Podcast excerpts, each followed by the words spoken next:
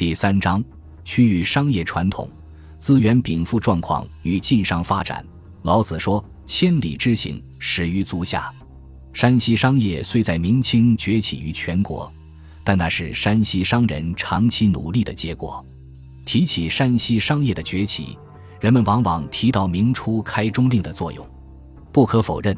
开中令为山西商人的崛起提供了一个绝好的市场机会，其作用是怎么估计也不过分的。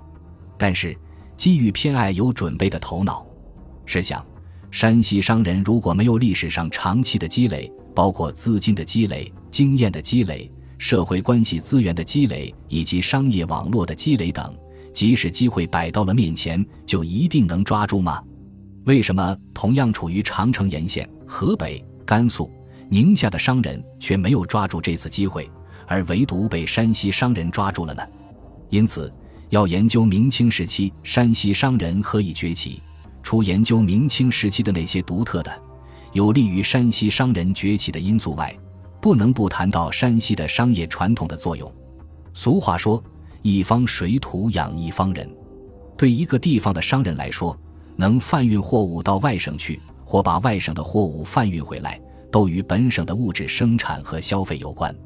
如果本地没有可资输出的商品，那么商人想冲出本地向省外发展是根本不可能的。